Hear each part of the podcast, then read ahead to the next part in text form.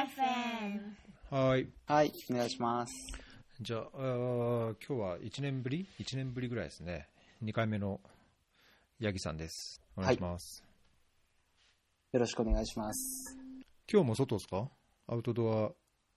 収録？そうですね、今日もアウトドア。まあ、半分中、半分外みたいな。ああ、テラテラスみたいなとこですね。あ、テラス、そうですね。はい。今日結構てんこ盛りなネタなんで、サクサクサクっといこうと思いますけど、まあ、はいあのーマラウィ、今日マラウィとエチオピアつないでの配信ですけど、どうですか ?1 ヶ月、戻って1ヶ月、そうですね、戻って1ヶ月ぐらいですね。相変わらず。まあ、そうですね、なんかやっぱり、アフリカこ心地いいですね。お日本の生活はどうだったんですか？日本の生活は、まあ、やっぱりコロナ禍っていうこともあって、なかなか、その自由に一気はできなかったですね。まあ、食事はやっぱ美味しかったですけど。で、日本に、そうですね、日本にいる期間中僕ちょっと、まあ、アドレスホッピングしてまして、うん。それはどんな、ななんで、なんでそんな転々とせざるを得なかったんですか？まあ、あの、コロナで、その日本、4月頃に僕帰国したんですけれど、まあ、その時帰ってきてから、まあしばらくホテルに滞在をしていました。まあただ、だんだんこう、ちょっと飽きてきて、ずーっとなんかこう、せっかく日本にいるのに、まあなんかこう、同じ場所に滞在して、まあ仕事は続けていたんですけど、ほとんど仕事以外やることもなく、滞在だけしてて、なんか次第にこう、まあ、どこも行けないですし、飽きてきて、それだったら、なんかこう、今しかできないことをやるかっていうことで考えたのが、まあ、今、ワーケーションっていう言葉が、なんか日本でも流行り出してるかとなと思うんですけれど、まあ、ワークしながらバケーションですかね。それをちょっとやってみようっていうことで、まあ、住所を転々としながらいろんなところを旅するっていうことをやってました。うん。だけどそれずっと仕事をしながら転々とするんですよね。そうですね、仕事をしながらですね。なんか仕事がやりにくかったりしないですか？そういうことはあんまりなかったですね。一応、その、アドレスっていう会社のサービスを使っていたんですけれど、そのアドレスが持ってる70拠点ぐらい全国にあって、でその拠点すべてに、まあ、Wi-Fi の環境が整備されていたので、仕事をする上では全く問題なかったですね。まあ、移動がちょっとこう多かったりしたので、その移動の合間だけは休暇を取ってみたいな のはありあったんですけど、まあそれ以外全然問題なく仕事はできてました。うーん。なんか県外移動とかなんかこう、県をさかまたぐのはあんまりこう良くないとかっていう報道を聞いた記憶ありますけど、そういうのはもう出なかった一応開始した時点では、まあ、県外移動も解禁というか緩和された時だったので、そこは、はい、問題なかったですね。ただ、まあ、大っぴらにこう移動移動しまくってますよっていうことは言わず、あのこっそりと人知れ人知れずやってました。なるほど。でもただやっぱり上司とかにこうテレビ会議とかで会うと毎回背景が違うねっていうようなこと言われたり まあそういったことはありましたねなるほど。今日はなんかネタネタ的には、まあなんかあんまそこら辺には関係ない感じですかね。日本とマラウィと。そうですねまあ日本になんか世界に飛び出す日本人っていうのは日本にいる期間中にちょっとやってきたうんうんうん。ことですかね、あれこれもう終わっちゃったんでしたっけ？いやまだ一応50回目標でやっていて今49回まで終わってますねうんうんうんあと1回どうしようかなっていう、え、それを締めとしてってこ まあそうですねじゃあ本当にこれで締めちゃうの？うーんちょっと悩ん悩んでますけど、まあ、締めようかなと。おおーえ、それはもうやりきったっていう感じが？そう、なんか、まあ、マラウイにいるとちょっとネットの環境があって、なんか、もともとこう世界に飛び出す日本人の活動をちょっと紹介させていただくと、まあ、世界、なんか僕はこうコロナ禍の中で海外との接点がすごい減っているなと思っていて、で、その期間中に何かできないかっていうことで、まあ、ちょっとフェアリー FM のパクリ、まあ、着想を得てですね、その、やっていることに、まあ、あの、ライブ配信でいろんな人の話を聞いてみよう。で、まあ、そこでこう、いろんな人、見てる方からコメントを受け付けて、まあ、そんなコメントを拾うことで、まあ、世界につながってる感覚が出るんじゃないかなと思って、まあ、始めた取り組みですね。で、まあ、いろんな人に本当にお話しさせてもらって、はい。まあ、個人的には結構やりきった感があって、で、まあ、50回で、もともと50回までっていうふうに決めていたので、まあ、そこで終了しようかなと今、少し思ってますね。えー、なんか燃え尽きたわけじゃなくて？そうですね、燃え尽きたわけではないんですけれど、なんか、続けすぎちゃう、続けすぎちゃうというか、なんか、締め、ゴール決めとかないと、なんかいつまで経ってもなんかこう、一番嫌なのは、なんかこう、ふわふわしたままこう、いつの間にか終わってったみたいなのが、個人的にちょっと嫌なので、あ、そっかそっか。あれしばらく配信ないね、みたいので、あ、いや、終わってますみたいなよりは、決めてバシッとやめた方がいいみたいっそうですね、てことですか？そうですね。なんか、日本で今年流行った100日後に死ぬワニってあったじゃないですか。あ、はいはいはい。うん。あれ見てて、やっぱりこう、まあ、終わりにつれて、100日目が近づくにつれて、すごい盛り上がってるのを見て、なんかこう、やっぱりこう、目標というか、100日とか、なんかこう、決まった終わりがある時って盛り上がりがすごく出るのかなってこう、思って、はい。なんかこう、うん、いつか死ぬ、いつ死ぬかわからないワニよりも、やっぱ100日後に死ぬワニの方が、見てる人ワクワク感あるのかなと思って、まあ、これも世界に飛び出す日本人も50回っていうふうに決めて、はい、なるほど。もともとだけど30回とかじゃなかったっけ ?20 回 ?30 回？もともと30回でしたね とかはちょっと、はい、増やしちゃいました。まあ、ちょっとコロナの状況も全然良くならないし、そう、うん、伸ばしてそうですね。50回まで50回まで。行くと。あと1回？あと1回ですね。え、あと1回、最終回のゲストとか、やり方とかは？決まってるんですか？いやーちょっと全然決まってないですね。なんかあんまりこうすごい豪華な人に出てもらうっていうのももともとこの世界に飛び出す日本人なんていうかあまりなんていうんですかね。結構若い方とかもたくさん出てて高校生とかあの大学生とかも結構出てて個人的にはなんかそういう人これからあの世界に飛び出していきたいっていう人とかが、まあ、どういうふうに考えてなんかどんなふうに挑戦していきたいかっていうのを取り上げていきたいと思っていて、まあ、逸郎さんのようなすごいあの国際的に活躍している方も出てはいるんですけど、まあそうでない方もたくさん出ているのでなんていうかうんなんかこうあまり敷居が高くない感じで終わりたいなと そういうゲストの方に最後出てなんかこう少しみんなの後押しをして終わりたいなというのを思ってますけど全然まだ決まってないですねうん。なるほどね。じゃあ、これから今後に行きたいということで、最後の、最後の一本がどうなるか。そうですね。そうですね。なんかいい終わり方あれば、はい。あの、皆さん、聞いてる皆さんにも教えてください。おうあれ、Facebook ページとかもありますもんね。そうですね。配信は Facebook ページの方で、はい、やってます。うん。じゃあ、そこで、なんかリクエストがあれば、もっともうもう10回ぐらいやってよとか、こんな感じで終わらせてよとか、この人ゲストに呼んでよとか、あ、そうですね。そうですね。そういうふうなご意見あれば、ぜひください。そうですね。いや、フェアリーもちょっとね、4月、5月ぐらいからいろいろこう変えてきて、今だいぶ変わってるんですけど、あのいろんな方がこうチャンネルホストというか、パーソナリティっていうのかな、やってくださって、違うこう切り口というか、違う見方の、あるいは違う情報をこう配信してもらってるんで、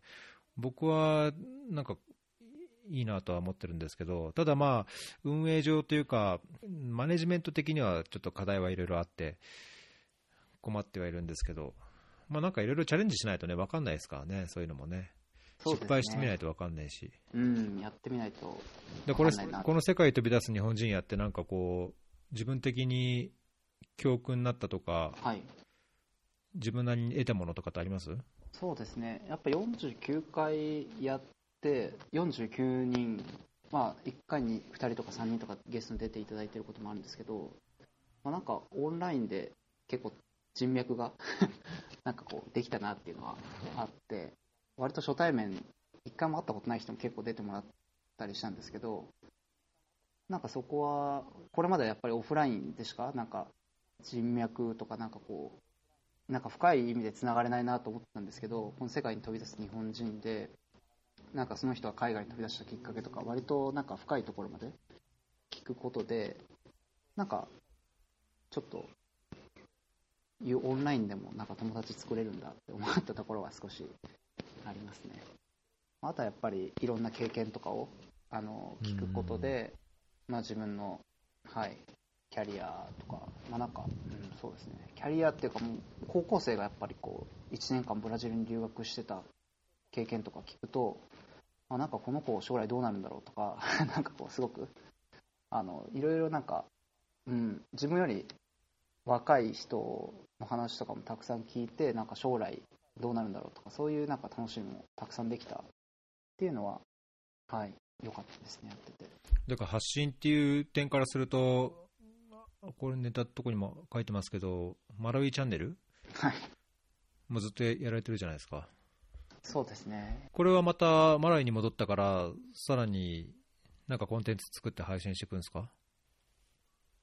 今ちょっと、まあ、ルイチャンネル、難しい局面を迎えてまして、おおえ、なんでなんで？もともとマラビチャンネルの動画ネタは協力隊からいただいてたんですよね。うん。まあ、あのマラウイのこう村とかあの割と僻地に住んでる方のまあ生活の暮らしとか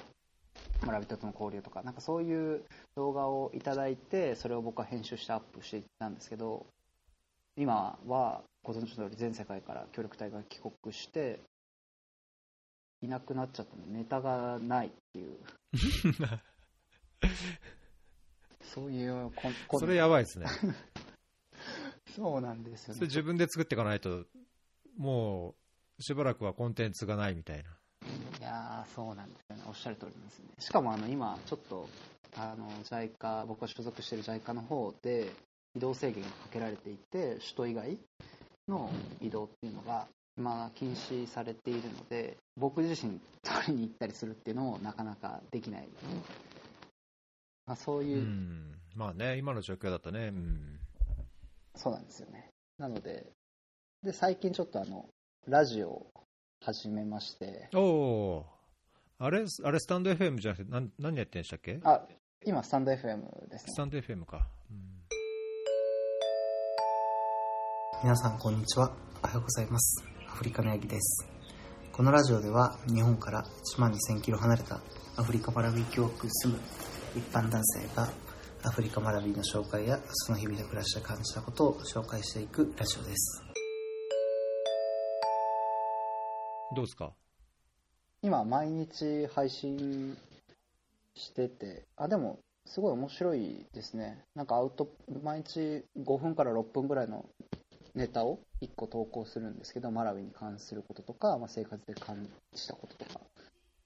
で毎日その始まる前に5分ぐらい考えて何を話すかと、まあ、ポイント3つぐらい開けて話すんですけどなんかそういうアウトプットの作業はうん、朝朝一朝起きていきなりやるんですけどなんか脳がすごいすっきりするんで面白いしあとは話をする上でアナリティックスとかも出てくるんでそういう分析をしながらなんかどういう風なエピソードが受けるのかなっていうのをやるのはすごいはい面白いですね。これなんでスタンド FM、スタンド .fm を使うようにしたんですか？なんかポッドキャストちょっと敷居高いなっていう ところがあってなんかもうちょっとこう手軽なあの音声配信プラットフォームがいいなって思ってた時に、まあ、スタンド FM 割と SNS チックというかなんかすごい軽い感じの、まあ、誰でも気軽に配信できるっていうのをコンセプトにやっていたプラットフォームだったんで、まあ、なんか、まあ、自分の今始めたい気持ちとスタンド FM マッチしてるかなと思って、はい、スタンド FM 選びましたね。あーそっか、あれ、これ、スタンド FM のコンテンツって、自動的に、ポッドキャストとかに、Spotify とかに配信ってできないですか？ああ、そこ、あんまり考えたことなかったですね。あのこう似たようなツールで、アンカーとかだと、ね、そのアプリで録音して、そこからあの Apple のポッドキャストに配信したりとか、Spotify に配信したりとか、まあ、要は Apple のポッドキャストに配信されれば、Google ポッドキャストとか、ポケットキャストとか、どんなアプリでも聞けるようになるんですよね。なるほど、はい。ちょっとそこまで知らなかったので、だスタンド FM の場合だと、ブラウザーに、ブラウザーに行って聞くか、スタンド FM のアプリを持ってないと聞けないってうん。ことですもんね。まあ、それだけでなんか、聞くハードルが上がっちゃうかなっていう。気はしちゃうけど。まあでも、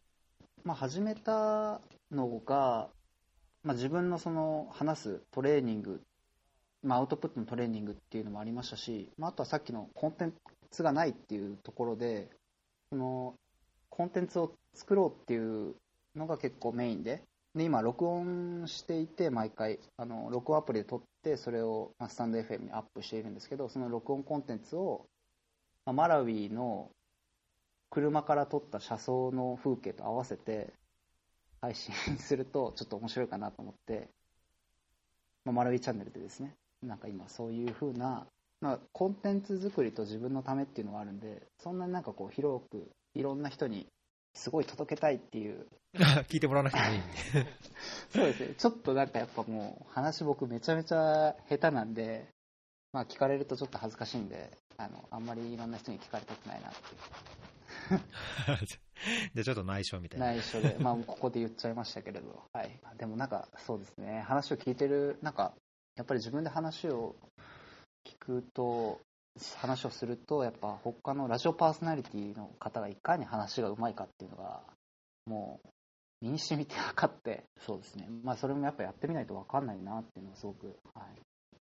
思ったところですね。まあ、確かにね。まあ、だいぶ編集でいろいろこう変えられるところはあるとは思いますけどね。うんくっつけ、まあ、YouTube もそうかもしれないけど。はい、今まあそういうことを、はい、マラウィチャンネルやりながらラジオも頑張ってやってますね。うん。なるほど。フェアリー FM じゃあ、いくつか今日のメインのネタのどっか行きましょうか。どれから行きます？まあ、マラウィに帰ってきた 話も少ししますかねうん。あのーまあ、4月に日本に帰国してそこからまあアドレスホッピング生活を経て、まあ、僕9月中旬にマラウイに帰ってきましたなんかマラウイへのフライトは成田からエチオピア航空にエチオピアに行ってエチオピアからマラウイに行ったんですけれどもう成田の便はエチオピア行き以外は全てキャンセルになっててあの僕がボードを見た時にうん。搭乗のボードを見た時全てキャンセルになってなぜなぜかというかアジ アジサアベバだけが飛んでいたんでそこはすごい驚きましたねまあ飛行機ただやっぱりガラガラでほとんどその成田からアジスまでは人は乗っ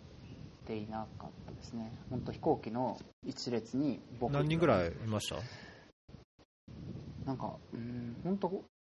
十二十何人かぐらいで、本当飛行機の一列に僕一人だけみたいな、あの一人だけ乗ってる、一人だけ座ってるみたいな、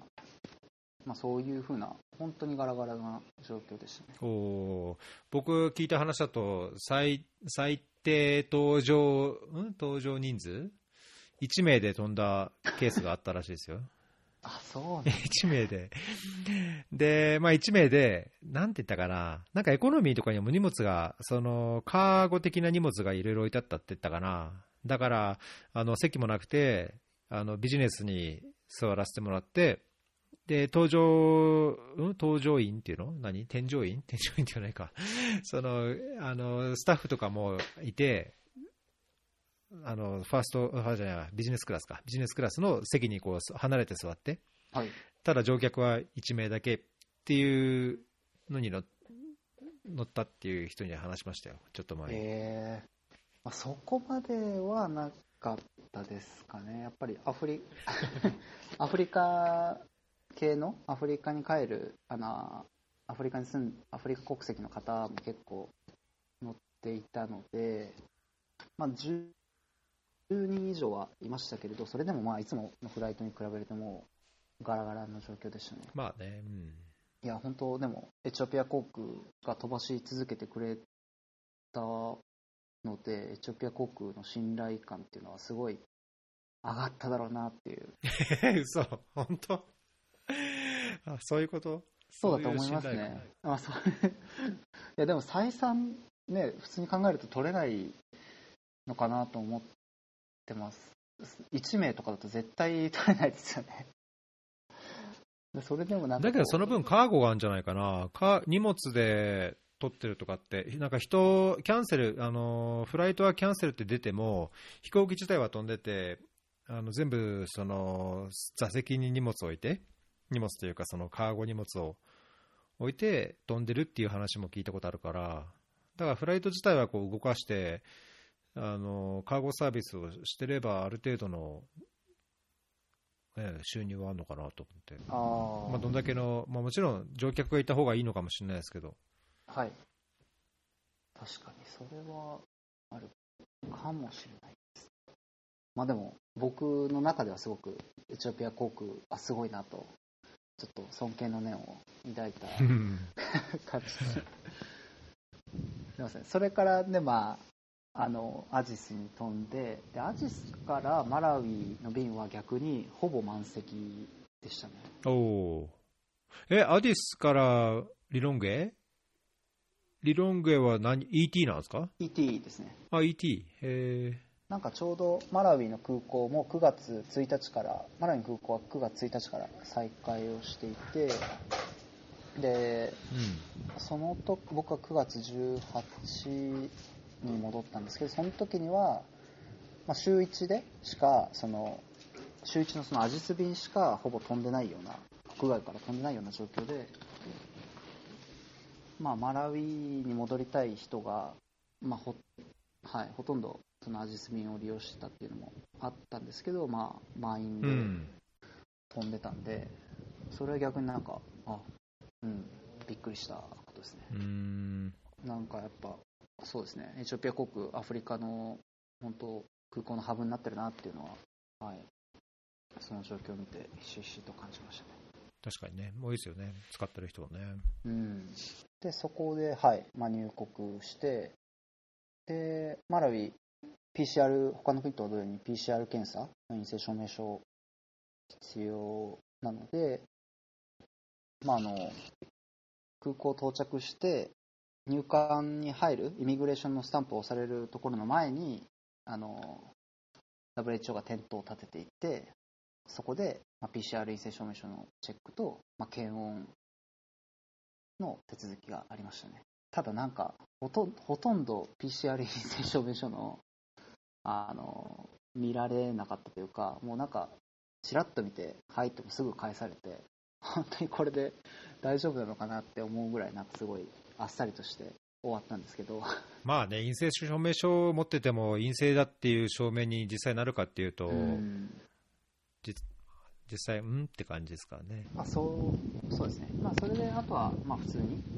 入国して帰ってきて、で戻ってきて、まあ、マラウイで感じてるのは、なんかあんまりそのコロナ禍、なんかもっと街中マスクつけて人の出入りすごい少なくなってるのかなと思っていたんですけれど、まあ、思ってたよりは全然マスクつけてる方も少ないですし、まあなんか日常道を歩いてる人も多いですし、なんか日常の僕が帰る以前とそんなに変わってないような状況でしたね。エチオピアの状況がわからないですけど、マラウイは、うん、そんなになんかもうコロナ、よくもう COVID-19 フリーカントリーって言ってるんですけど、まあ、マラウイ人の方々が、まあ、なんか、うん、そんな感じで今すごい気が抜けてるような雰囲気ですね。うん、まあ全世界どこもね、似たような感じかなっていう気はしてますけど、うんまあ、逆にちょっとこれから、まあ、学校の再開も10月から始まったのでそういう学校経由での家庭内感染とかそういうのが広まるのがちょっと、はい、懸念ではありますね Fairy FM. じゃあなんか他のネタいきましょじゃあ一番上のあの外国人労働者受け入れプラットフォームということで、まあ。のうん。JICA の方であの新しく責任ある外国人労働者受け入れプラットフォームっていうのを設置した設置しました。ま あ僕があの立ち上げに関わってるっていうわけじゃないんですけれど、まあ、僕もすごいあおのほ このはい。えっ、と、まあ、外国人労働者の受け入れっていうのははい関心はあって、まあ、前々からその JICA の中であのこういう動きが JICA の中でも外国人労働者の受け入れの取り組みを強化していきましょうっていう話は聞いていたんですけどあなんかこういうプラットフォーム立ち上げたんだって思ってはい驚いたことですね。これは、まあ、まずね、これちょ、ちょっと、つい先日、いつだろう、24日付の報道ですけど、その外国人技能実習生が働く事業所7割超でも違反があるっていうのが、あの、厚生労働省の調査で分かったっていうことで、まあ、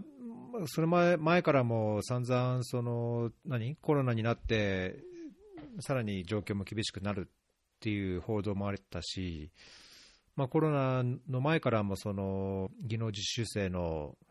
ね、対応、なんていうの、待遇っていうの、まあ、パスポートを取り上げるとか、もちろんあの最低限の賃金がきゅちゃんと与えられないとか、就労環境があのひどいとか、いろんな報道があったと思いますけど、それに対して何かするためのプラットフォームなんですか、必ずしもその技能実習生に限らず、外国人労働者っていうのを広く対象にして、日本でそういう受け入れをもう少しちゃんとやろうというっていうこと？そうですね。これは多分技能実習生その特別技能に限らず外国人労働者っていう枠組みで、はい、やっているんだと思います。この責任ある外国人労働者を、この責任あるって何なんですかね、なんかこれを JICA がやるっていうことが、JICA と一般社団法人グローバル・アライアンス・フォー・サステナブル・サプライ・チェーン、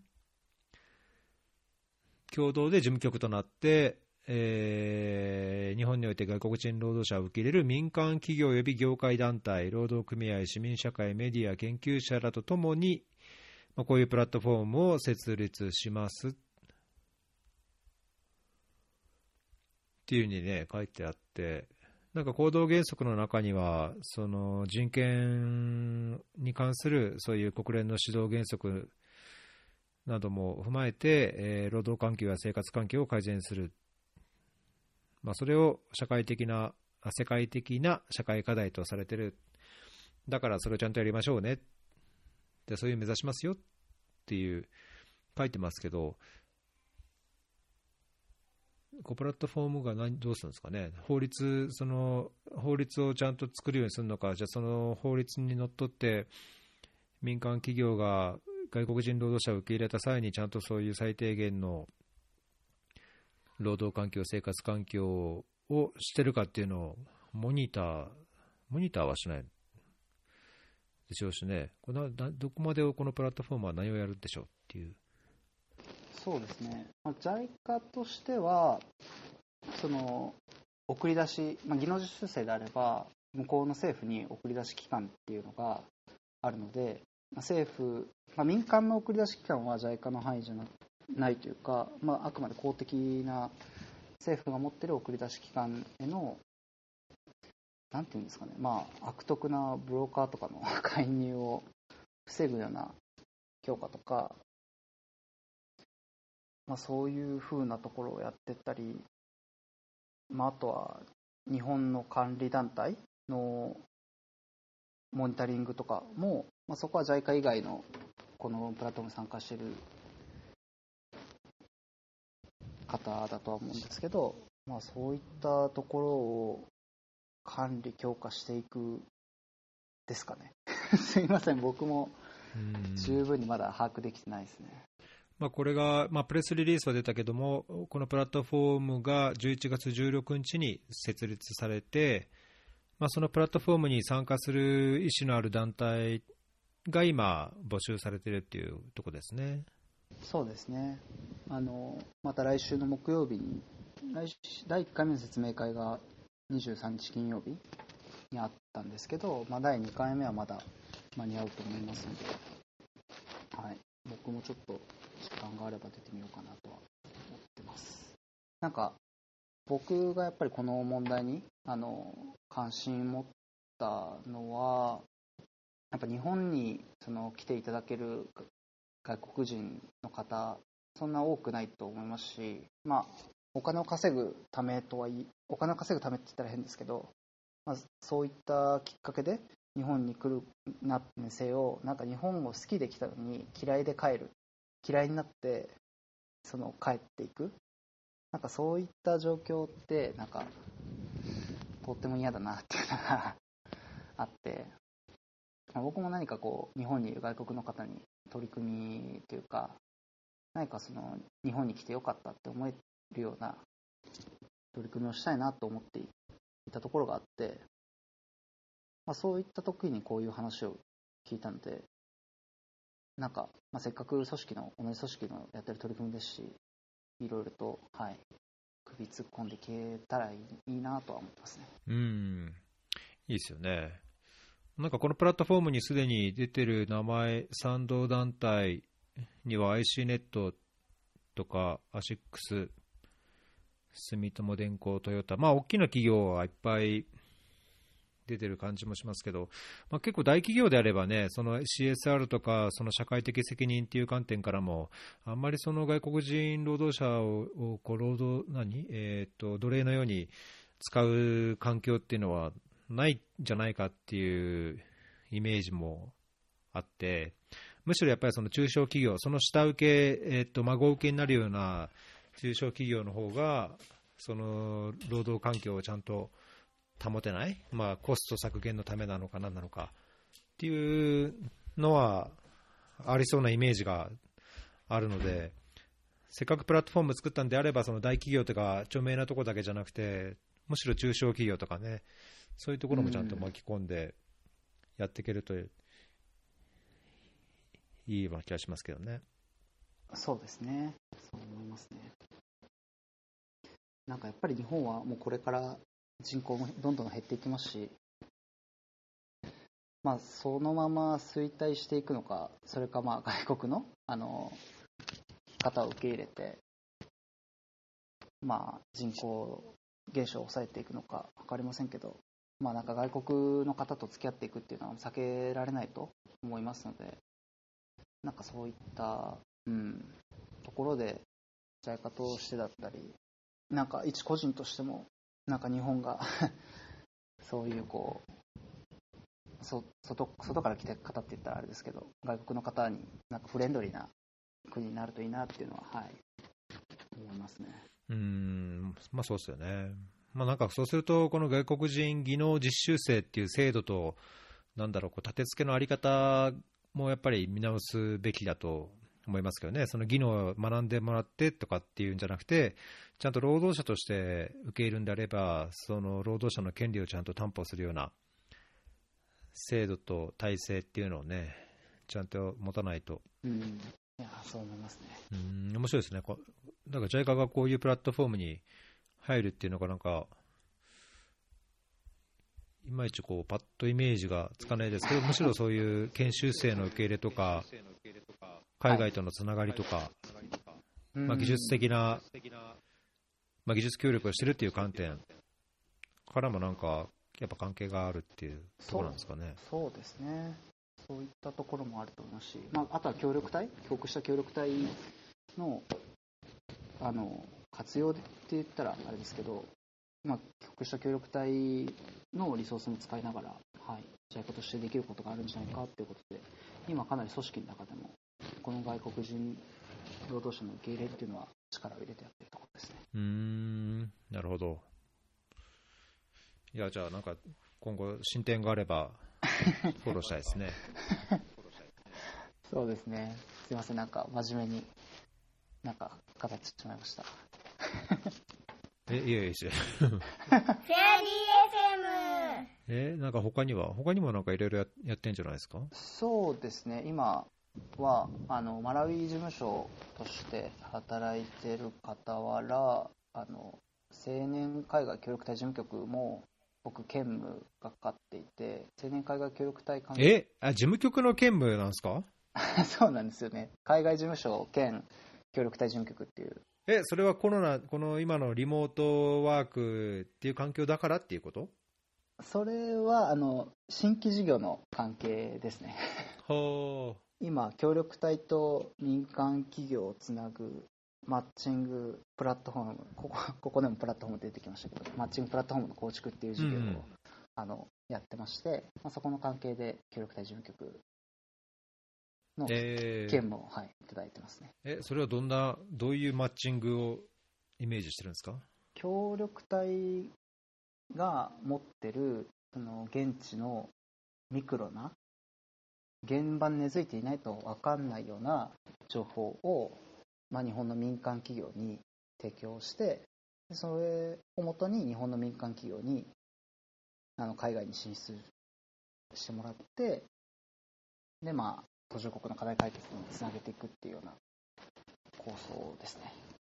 なんかその情報の行き来があるような、はい、プラットフォームっていう感じですね。なんかちょっとグレーにも聞こえなくはないと思うんですけど。協力隊って基本的にその配属先で、なんだろう、技術移転ではないにしても、その、いろんな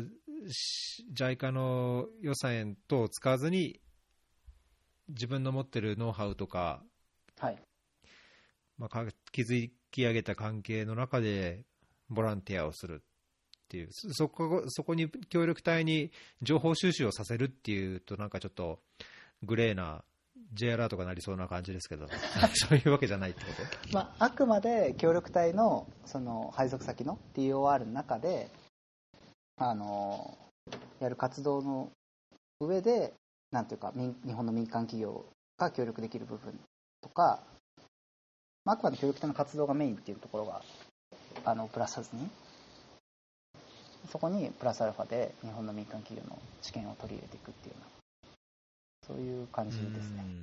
じゃあ、その協力隊本人がそれに同意してというか、了解して、それをぜひやりたいという合意があっての上でやるっていうことですよね。そうですね。おっしゃる通り。はい。もう強制は全くせず、はい。まあ、それがなんかこう差別化、いい意味での差別化ならいいけど、こう悪い差別になっちゃうなければいいですけどね、隊員同士のというか、あの隊員は、いや、その民間とのやっぱり連携ができてて、こういう支援がもらえるからこれはできるけどもとか、そうですね。そこは本当にあの気をつけていかないといけないと思ってるところですね。まあ、まだ本当にプラットフォームのプの字もまだ出来上がってないので、これから作るところではあるんですけど、なんか昔は、今の状況はよくわからないですけど、その協力隊が技術協力プロジェクトに関わることさえもこうやっぱり良くないっていう人もいましたし、ね、それはなんか専門家のもとでうまく駒遣いに使われて、あのーそういうのはよろしくないっていう人もいたし、だけど一方で隊員からの視点からして、いや技術協力プロジェクトが横で走ってたから、いろいろやることもあって、できることもあって、とても良かったっていう人もいるから、まあ、それは結構ケースバイケースで、いい例もあれば、失敗した例もあると思うんですけど、なかなかやだけど難しいのは、ちょっと難しいかなっていう印象ありますけどねそうで。すね。やっぱりその技術協力プロジェクトの専門家に、なんかこう、いいように労働力として扱われている問題とか僕も聞いていましたし、それが民間企業になっても同じようになる可能性あったりはするのかなとは思ってはいるんですけれど、まあ、やっぱ協力隊の持っているその知見とかリソースこれまでなんかあまりその活動期間中は日本の社会に対して発信とかあの活用できていなかった部分がある。あると思うんですけどあとは協力隊の就職とかもその協力隊の知見が生かされないままちょっとこう就職が結構難しいとかそういう問題もあったりしたのでなんていうか活動期間中に持ってる情報とかその人のパーソナリティとかをもっと日本の社会に還元をしてでその上でそうですねなんか日本と世界がもっと近近くなってはいなんか課題解決につながればいいなっていうところでやってますね。まあおっしゃる通りいろいろチャレンジはありますね。確かにね。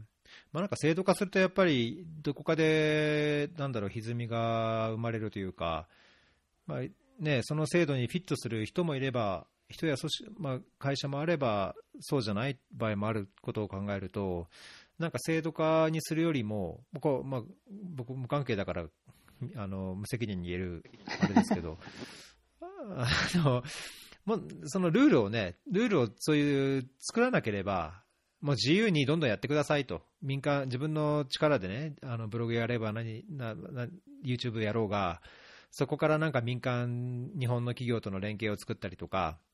もしもどんどん自由にやってくださいと、この機会を自分で活用してやっていいですよっていうんだったら、ね、それぞれの人が自分の発意で努力でやればいいとは思うんですけど、まあ、そうもいかないですかね。まあ、今、いやでもおっしゃる通り、そのいろんな、まあ、昔に比べるとインターネット普及して、SNS も普及して、隊員個人でブログとかも運営してる人もたくさんいて、YouTube で発信してる人もいますし、なんか自由にしようと思ったら、まあ、いくらでも自由にできるのかなと思って、なんかただ、JICA として結構そこをグレーのまま 運用しているところもなんかあるのかなと思うんで、なんか一つ、本当にオープンにするならオープンにするで、なんかそうですね、あんまりこう、僕も縛りとか全然つけたくない派なんで、うん、なんか、それ認めるなら認める上で、まあ、JICA としてはこういうもありますよっていうのも、あの、提示したいなとは思ってますね。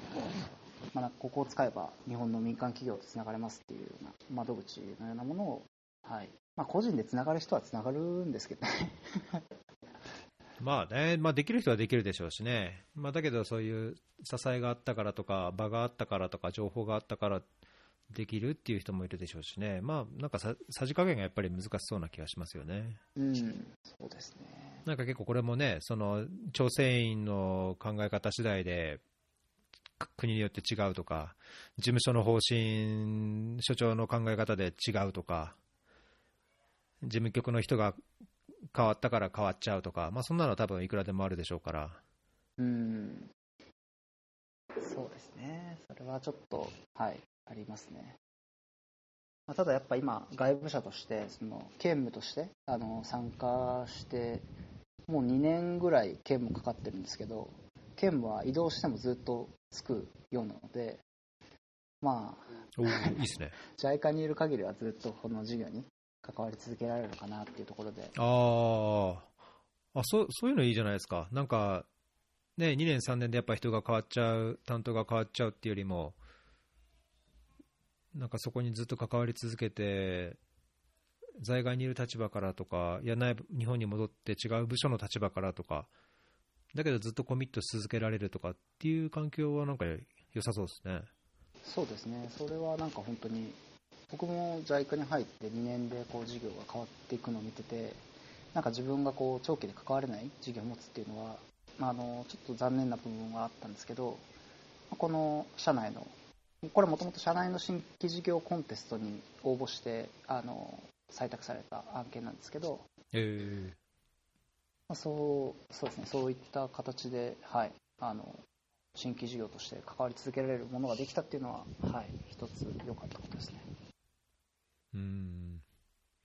じゃあこれもあれですね、進展があれば、また、はい。また次回、アップデートを報告っていう感じで。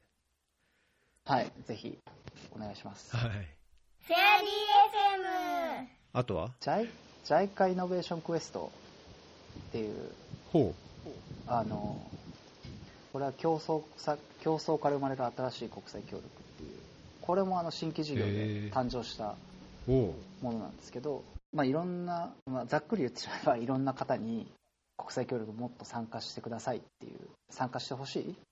でそのためにあの、まあ、キャンプとかして途上国の課題を見つけてそれを解決できるアイデアを作っていきましょうっていうようなプログラムですね。でこれに2019年度第1回目やったんですけど今年度も2020年度もやってその中に、まあ、マラウイとしてもあの参加をする予定です。マラウイも対象国に選ばれました。で、まあ、これ本当どなたでも参加できますのでフェアリーを聞いてる方もぜひあので募集が28日まで参加申し込み期限が28 10月28日になってますんでうん。やばいですね。これ配信、間に合わないですよ。これ僕、配信、配信絶対11月になっちゃうけど。わかりました。あの、ライブで聞いてる方、はい。ぜひ。えーえ、これは、この応募っていうのは、この応募フォームを開くと、これらの必要項目を書いて出してくださいねっていう感じのものがこれ出る、ワードで出るってことですね。そうですね、はい。このワードを書いて。うーん。これは19年の時はどんなのが出たんですか？19年度は、19年度で一番良かったのはタジキスタンのチームなんですけど、タジキスタンのまあ肥満防止のために、あの、お皿を、お皿を開発したアイデアですね。うん。ね、お皿ってその食べるお皿ってことですか？食べるお皿ですね。あ食べるっていうか、食べ物を乗せるお皿ってあそうですね、食べ物のせろされうーん、まあ、それで、あのー量が限定されるとか、例えばじゃあ、お皿にタンパク質と炭水化物と野菜ととっていうのが置きなさいみたいな絵が描いてあるってこと？そのアイディアは、なんか、まあ、結構タジキスタンの油を使った料理が多いんですけど、まあ、その油を吸収するための、まあ、材質であったり、まああとはこう、え。底上げ？なんていうんですかね、あの、お皿をちょっとこう、盛れるような、少ない量でもこう、たくさん持ってあるような、に見せるー、なるほど。仕掛けとか、まあ、そういうのをタジキスタンの方が、まあ、お客さんが来たらこう大盛りでもてなすみたいなそういう文化があるらしくて まあそういうのをあの少量でも大盛りになって見せられますよみたいな。そういうのを現地の人にあのヒアリングしながらこういろいろプロダクトを完成させていったえー、面白いですね。うん、そういうのもやっぱり JICA の中だけの人だとなかなかそういうアイデアも出ないのかなと思うんですけどやっぱ外部の外部って言ったらあれですけど普段その国際協力に関わりがない方が入ることによって生まれてくるアイデアがあるのかなとは、はい、思いますね。うーん、なんかすごい根本的なというか、うあの質問なんですけど、基本的に JICA ってその日本の ODA、二国間協力の実施機関として、まあ、いろんな国際協力っていうのは基本的に先方政府の要請に基づいてやるっていう要請主義じゃないですか。はい、それ、例えばこれ、あの、イノベーションクエストで、こういう協力のアイディア、こういう、この国のこの課題に対して、こういうアイディアで、こういう事業をすればいいじゃないかっていうのを仮に採択された場合って、どういう形で実施するんですか？そうですね、それが、今考えているのは、まあ実際調査に、あのまあ、優勝したアイデアを現地調査に行って、まあ、いろんなこう、実際に使ってみたりとか、あの使ってもらったりとかして市場調査して、よければあの技術協力プロジェクトの中に入れていったり、まあ、あとは先方政府のに売り込みをして、まあ、商品として売っていくとか。え 要請を上げてもらうとか、そういうわけじゃなくて。あーなんか、まあ、コンうん要請、まあ、コンポーネントの一つにあの例えば入れてみたりとか、まあ、そうですね要請なく入れてもらうっていうことですかね。じゃあなんか栄養改善とか、そういう保険事業の中に、そういうのがコンポーネントと入りそうだったら、そのアイデアを入れて、あの、PDM に落とし込むと。なんか最終的にそこにフィットしないとなんか、うん、いいアイディアも実施につながらなくなっちゃいそうなそうなん気もしなくないけど、なん19かネガ年ティブですいませんね。いえいえ19年度はやっぱりそこはちょっと課題っていうふうにあの事務局のこの JICA イノベーションクエストの事務局の方が方もおっしゃっててやっぱりいいアイデア出てきたけどそこを実証までなかなかこうつなげられなかったっていう反省があるみたいなんで今年はあの在外事務所、まあ、僕のような立場の人が最初からこうテーマからあの実証までを踏まえて検討に入っていくっていうところで、はい、今年度は実証っていうところまでを力を入れてやっていこうっていうことでやりますね。うん。そうするとなんか民間連携的な事業に近いっていう感じですか、まあ、議協無償、まあ無償あるか、議協みたいなものよりも、実証調査あの市場調査をして、実証調査をして、あのー事業化、案件化できるかみたいな、その民間連携支援みたいなような感じってことですか？ですね、そういう出口も、はい、なんか必ずしも今まだ出口が明確になくて、まあ、民間連携事業として、あの途上国に持っていくのもありですし、技術協力プロジェクトのコンポーネントとして実証するのもありですし、まだなんかそこはあのカチッとはないんですけど、おっしゃる通り民間連携事業っていう切り口もあの実写の形としてはあるのかなと、はい、思いますね。なんか、ちょっと分かったような分かったような そのいや着着地点がっていうか、いや、そのイノベーションっていうかね、アイデアを求めて、ああのその外のその外の血を入れるとは違うけども、やっぱりそのな中で形にはまったスキームと予算の在り方と調査とか事業の方法に縛られずに、その課題を解決する上でもう少しこう斬新なアイデアでも積極的に取り組もうっていう、あ取り組んでいあん。取り込んでいこうっていう姿勢はとても、あの分かるんですけど、なんかそれが、じゃあ、実施にどうつながるのかとかうん。っていうところが、なんかちょっともやもやもやっていうそうですね、そ感じがしちゃいます。いやそこのモヤモヤはあの僕もすごい抱いてますし、それをそれを解決するためにあのいる参加するのかなと思ってるんで、あそっかそっか、む自らね。はい、そこの舵取りをこうしながらあの外部の方の意見を取り入れながらこう、はい、やっていこうと思ってます。なるほど。いやーいいですね。なんかこう、やりがいがあって良さそうですね。そうですね、やりがいはすごい、はい、ありそうです。ちょっともう仕事以外のことを抱えすぎて、仕事が回らなくなりそうなんですけど。まあ本業、本業第一で、はい、やってますんで。はい。うーんじゃあこれも、これもまさにこれからまた、あれですね、進展があれば、ぜひアップデートっていう。はい。そうですね、アップデートさせていきます。うん。フェアリー FM あとは、まだまだいっぱいいろいろあるじゃないですか。あとは、そうですね。じゃあちょっとあの、一番下の A ゴールっていう書いてあるやつ、少し説明しますと、まあ、これはマラウイでやってる、あの、プロジェクトなんですけど、これは JICA 関係ないですね。で、まあ、A ゴールっていうのがスポーツクラブをハブにした新型コロナウイルス対策支援プロジェクトっていうものです。で、今、ケニアとナイジェリアとマラウイでやっていて、5月中旬から開始したんですけど、今大体7000人の方にあの食料とかを届けたっていう実績がありますね。これ、岸さんがやってるやつですね？そうです。はい。そこのメンバーに僕もちょっと入ってて、マラウイの活動で、はい、協力してますね。うん。もうなんか寄付総額が150万円で支援が届けられた人人数5000人っていうふうに出てますけども、これはコロナに一応限定して、コロナ支援対策として立ち上げたやつなんですか？そうですね、はい。緊急時の対策として立ち上げたやつです。もともとスポーツクラブってあのアフリカ各国、まあ、世界各国にあると思うんですけど、まあ、そこで築いているネットワークとかあの地域の住民からの信頼感とかなんかそういうことを活用してでその方々にあの仲介役じゃないですけど食料を配布する役割を担ってもらってまあ、貧困貧困というか食料なんかもともとは新型コロナウイルスでは死なないけど飢餓で死ぬっていうメッセージをその代表の岸さんがもらってなんか食料、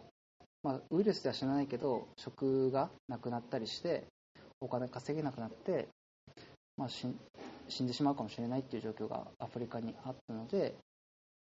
まあ、それを、はい、解決するプロジェクトとして立ち上がってますね。で、まあまあ、マラウイの方では今観光地をメインに観光地で、まあ、観光客が激減して収入が途絶えた地域を対象にしてやっているんですけれどそうですね。あのやっています。で今、はい、クラウドファンディングも引き続き実施していますのでぜひ聞いていただいている方も。クラファンは、これは、このスピンプロジェクトってやつのサイトのとこですあか今はですねまたちょっと違うサイトでやってますね。レディー4で今やってます。あ、レディー4でやってるんですか？あ、じゃあリンクを。なんかホームページにはレディー4のリンクは載ってないですね。この支援のニーズっていうのは、支援ニーズはどういう形で把握してるんですか？支援ニーズは、えっとまあ、接待基本なんかニーズを把握して配布をするっていうよりも割とプッシュ型といいますかものをあの、まあ、現地である程度この世帯この地域この人数大体何人だから、まあ、買ってそれをもとにこう食料買ってでこの当日に食料配布するからっていうことで来た人たちにあのお渡しをするような感じでやってますね。でやっぱりそのスラムの地域とか、まあ、あの観光客が来なくなった村の地域とか収入がなくなって本当に食料が買えない人がほとんどなのでまあなかなかその 国際協力やっていてそのなんか食料だけ渡してとかいつまでやるのかとかなんかそういうモヤモヤとかあったりするんですけど、まあ、今は緊急っていう部分ではいそういうふうにやってますねうん。まあね、今は、まあ、マラウイぐらいはあれですけど、ケニアとかだったらね、あの砂漠飛びバッターの被害も、やっぱりちょっとひどい状況で、結構生計とか食料の問題っていうのは、だいぶ深刻化しつつあるんで、まあ、コロナに限らず、東部アフリカはなんかやっぱり、いろんな支援が必要となってるのは実際あるんでね。そういう短期的な支援っていう、まあ、その本当命を救うためのっていうのは、まあ、日本でもやっぱり、ね、所得が不十分で、や家賃が払えないとかね、そういうのもいっぱいあるって聞きますので、まあ、そういう人に対する、そういう短期的な支援、ライフセービングな支援っていうのはやっぱ必要だと思いますけどね。うん。そうですね。そういうはい。ところで今マラウィでもやってます。うーん。これいつ頃まで続けるんですか？そのレディー4のクラウドファンディングを経て、とりあえず年内とか年明けぐらいまでは続ける感じなんですか？そうですね。年明けまでは続ける予定ですね。でも本当にちょっとどこまで、まあ、あの続けるかっていうのも今一つ難しい課題といいますか、まあ、終わり方ですかね。もうちょっとまだまだ決まってはないですね。まあコロナの状況もね、先がまだ見えないっていうのが実際のところですからね、それに合わせてじゃあ、必要な支援があれば、必要な形でやっていくっていく感じなんですかね。そうですねはいフェアリー FM じゃあ最後の最後に？最後のトピックあの今ちょっと日本の高校生と協力をしてうん。あのマラウイで作られたバオバブパウバオバブの木で作ったバオバブパウダーっていうバオバブの粉をほう。かけた製品があるんですけどそれをもとに、まあ、日本の高校でお菓子を作ってるあの製製製菓？製菓を作ってる高校があるんですけどそこの高校が、まあ、バオバブパウダーを使ったスイーツを、えー作ってくださいました。バオバブスイーツってやつを。でそれをあのマラウイのバオバブパウダーの生産者の方に届けようっていうことを今やろうとしてます。えー、え、え、うまいんですか、それ？うまいんですかって言っても。ちょっと僕まだ食べてないんですけど、美味しいらしいです。マジっすか？なんかクッキーに、あの、うんバオバブパウダーちょっと酸味があるんですよね。少し。何の味って言ったらまあなんか独特のバオバブの味がするらしいんですけど、えー、え、あのバーバブの実のはい。中の、中の何かをこう、パウダーにするんですか？そのバーバブパウダーって。そうですね。ちょっと僕も正確には知らないんですけど、まあバオバブの木から、はい。バオバブの実をパウダーにしてるんですかね。実でしょう？え木、木は削んないでしょ？削んないですよねさ。すがに。実ですね。実です。多分ね、多分、うん。でそれをもともとマラウイでやっていた一村一品っていうプロジェクト、うん。ワンビレッジワンプロダクトっていう取り組みがあってそこであのバオバブパウダーを作っていたんですよねでその専門家の方がマラウイでやっていた専門家の方が日本でもあの輸入しようとバオバブパウダーを輸入しようということで今輸入されていてでそれがあの巡り巡って日本の高校生に届いて、まあ、スイーツが開発されたと。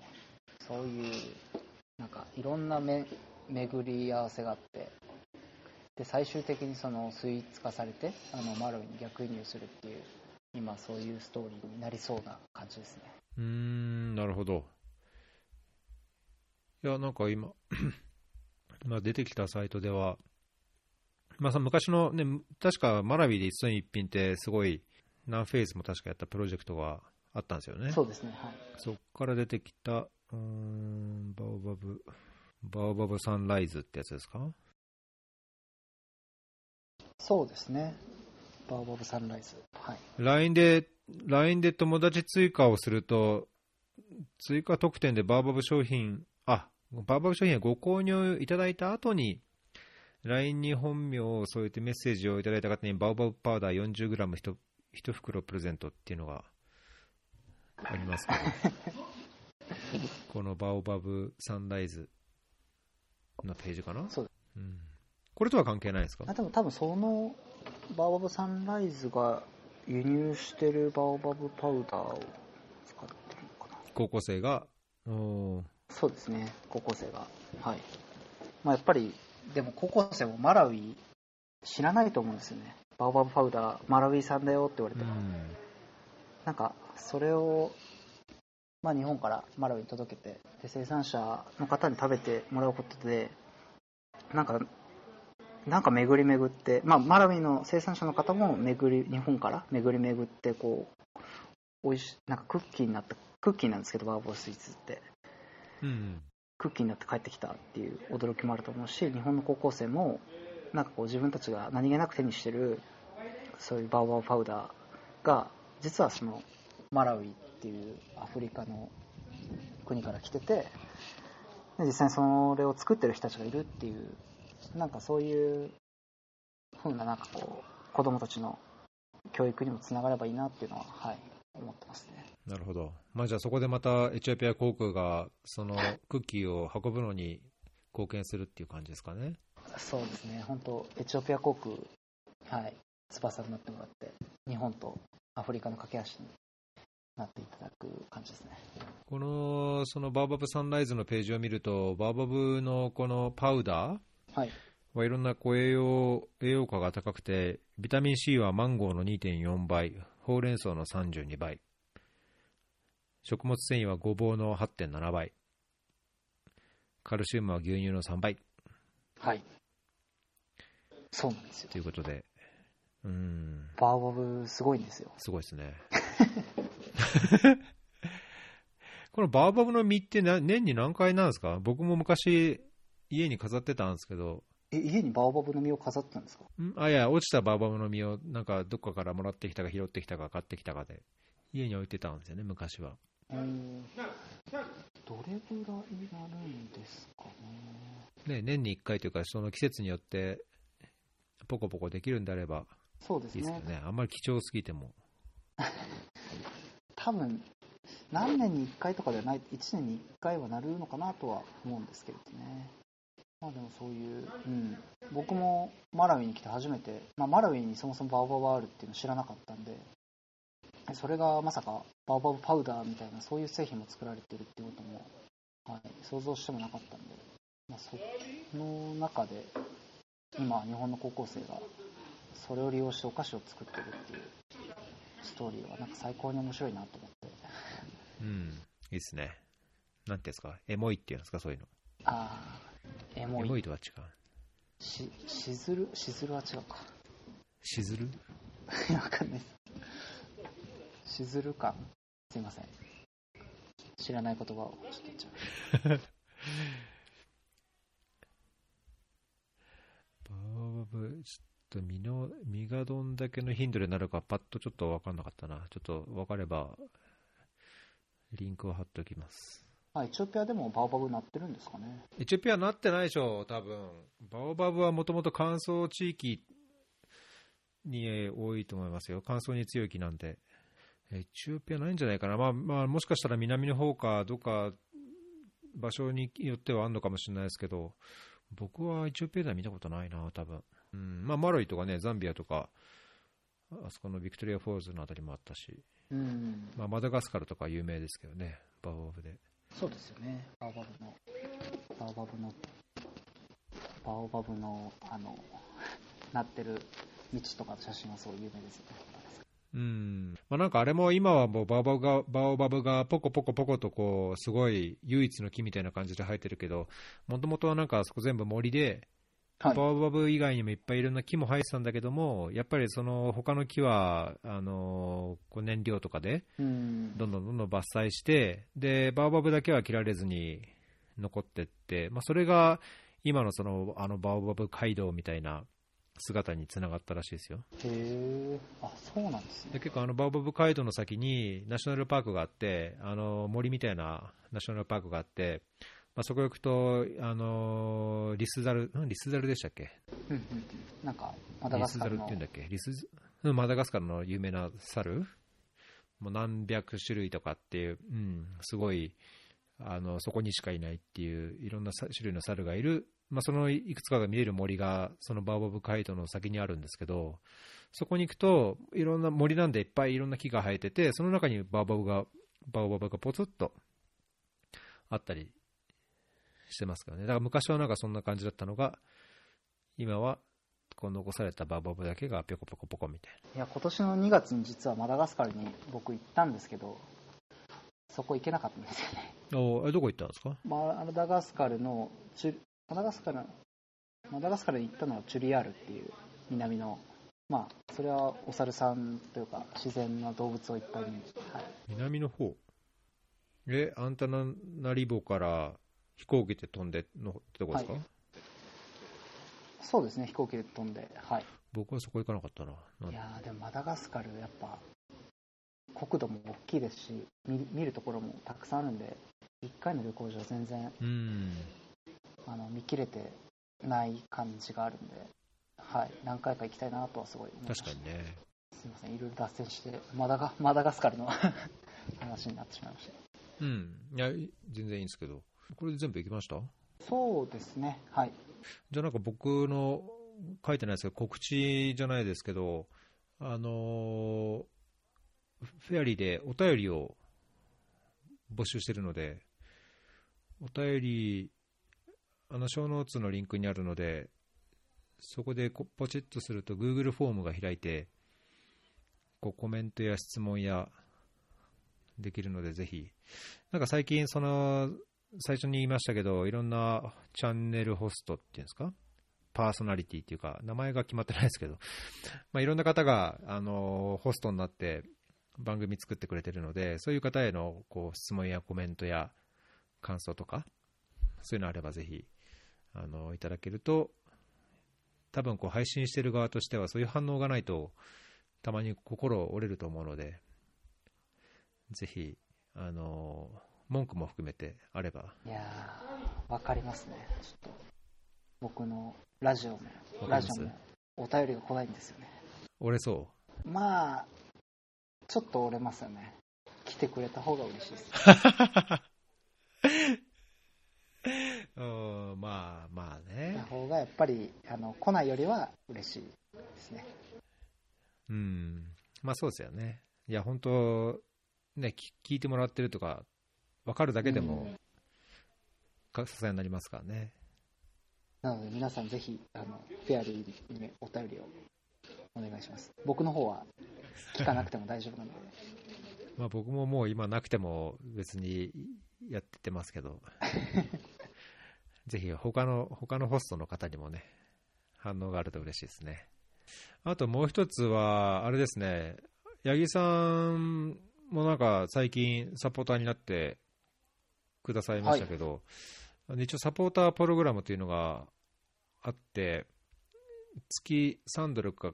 5, ドルで、あのフェアリーの配信のサポートができますっていう、あれなんですけど、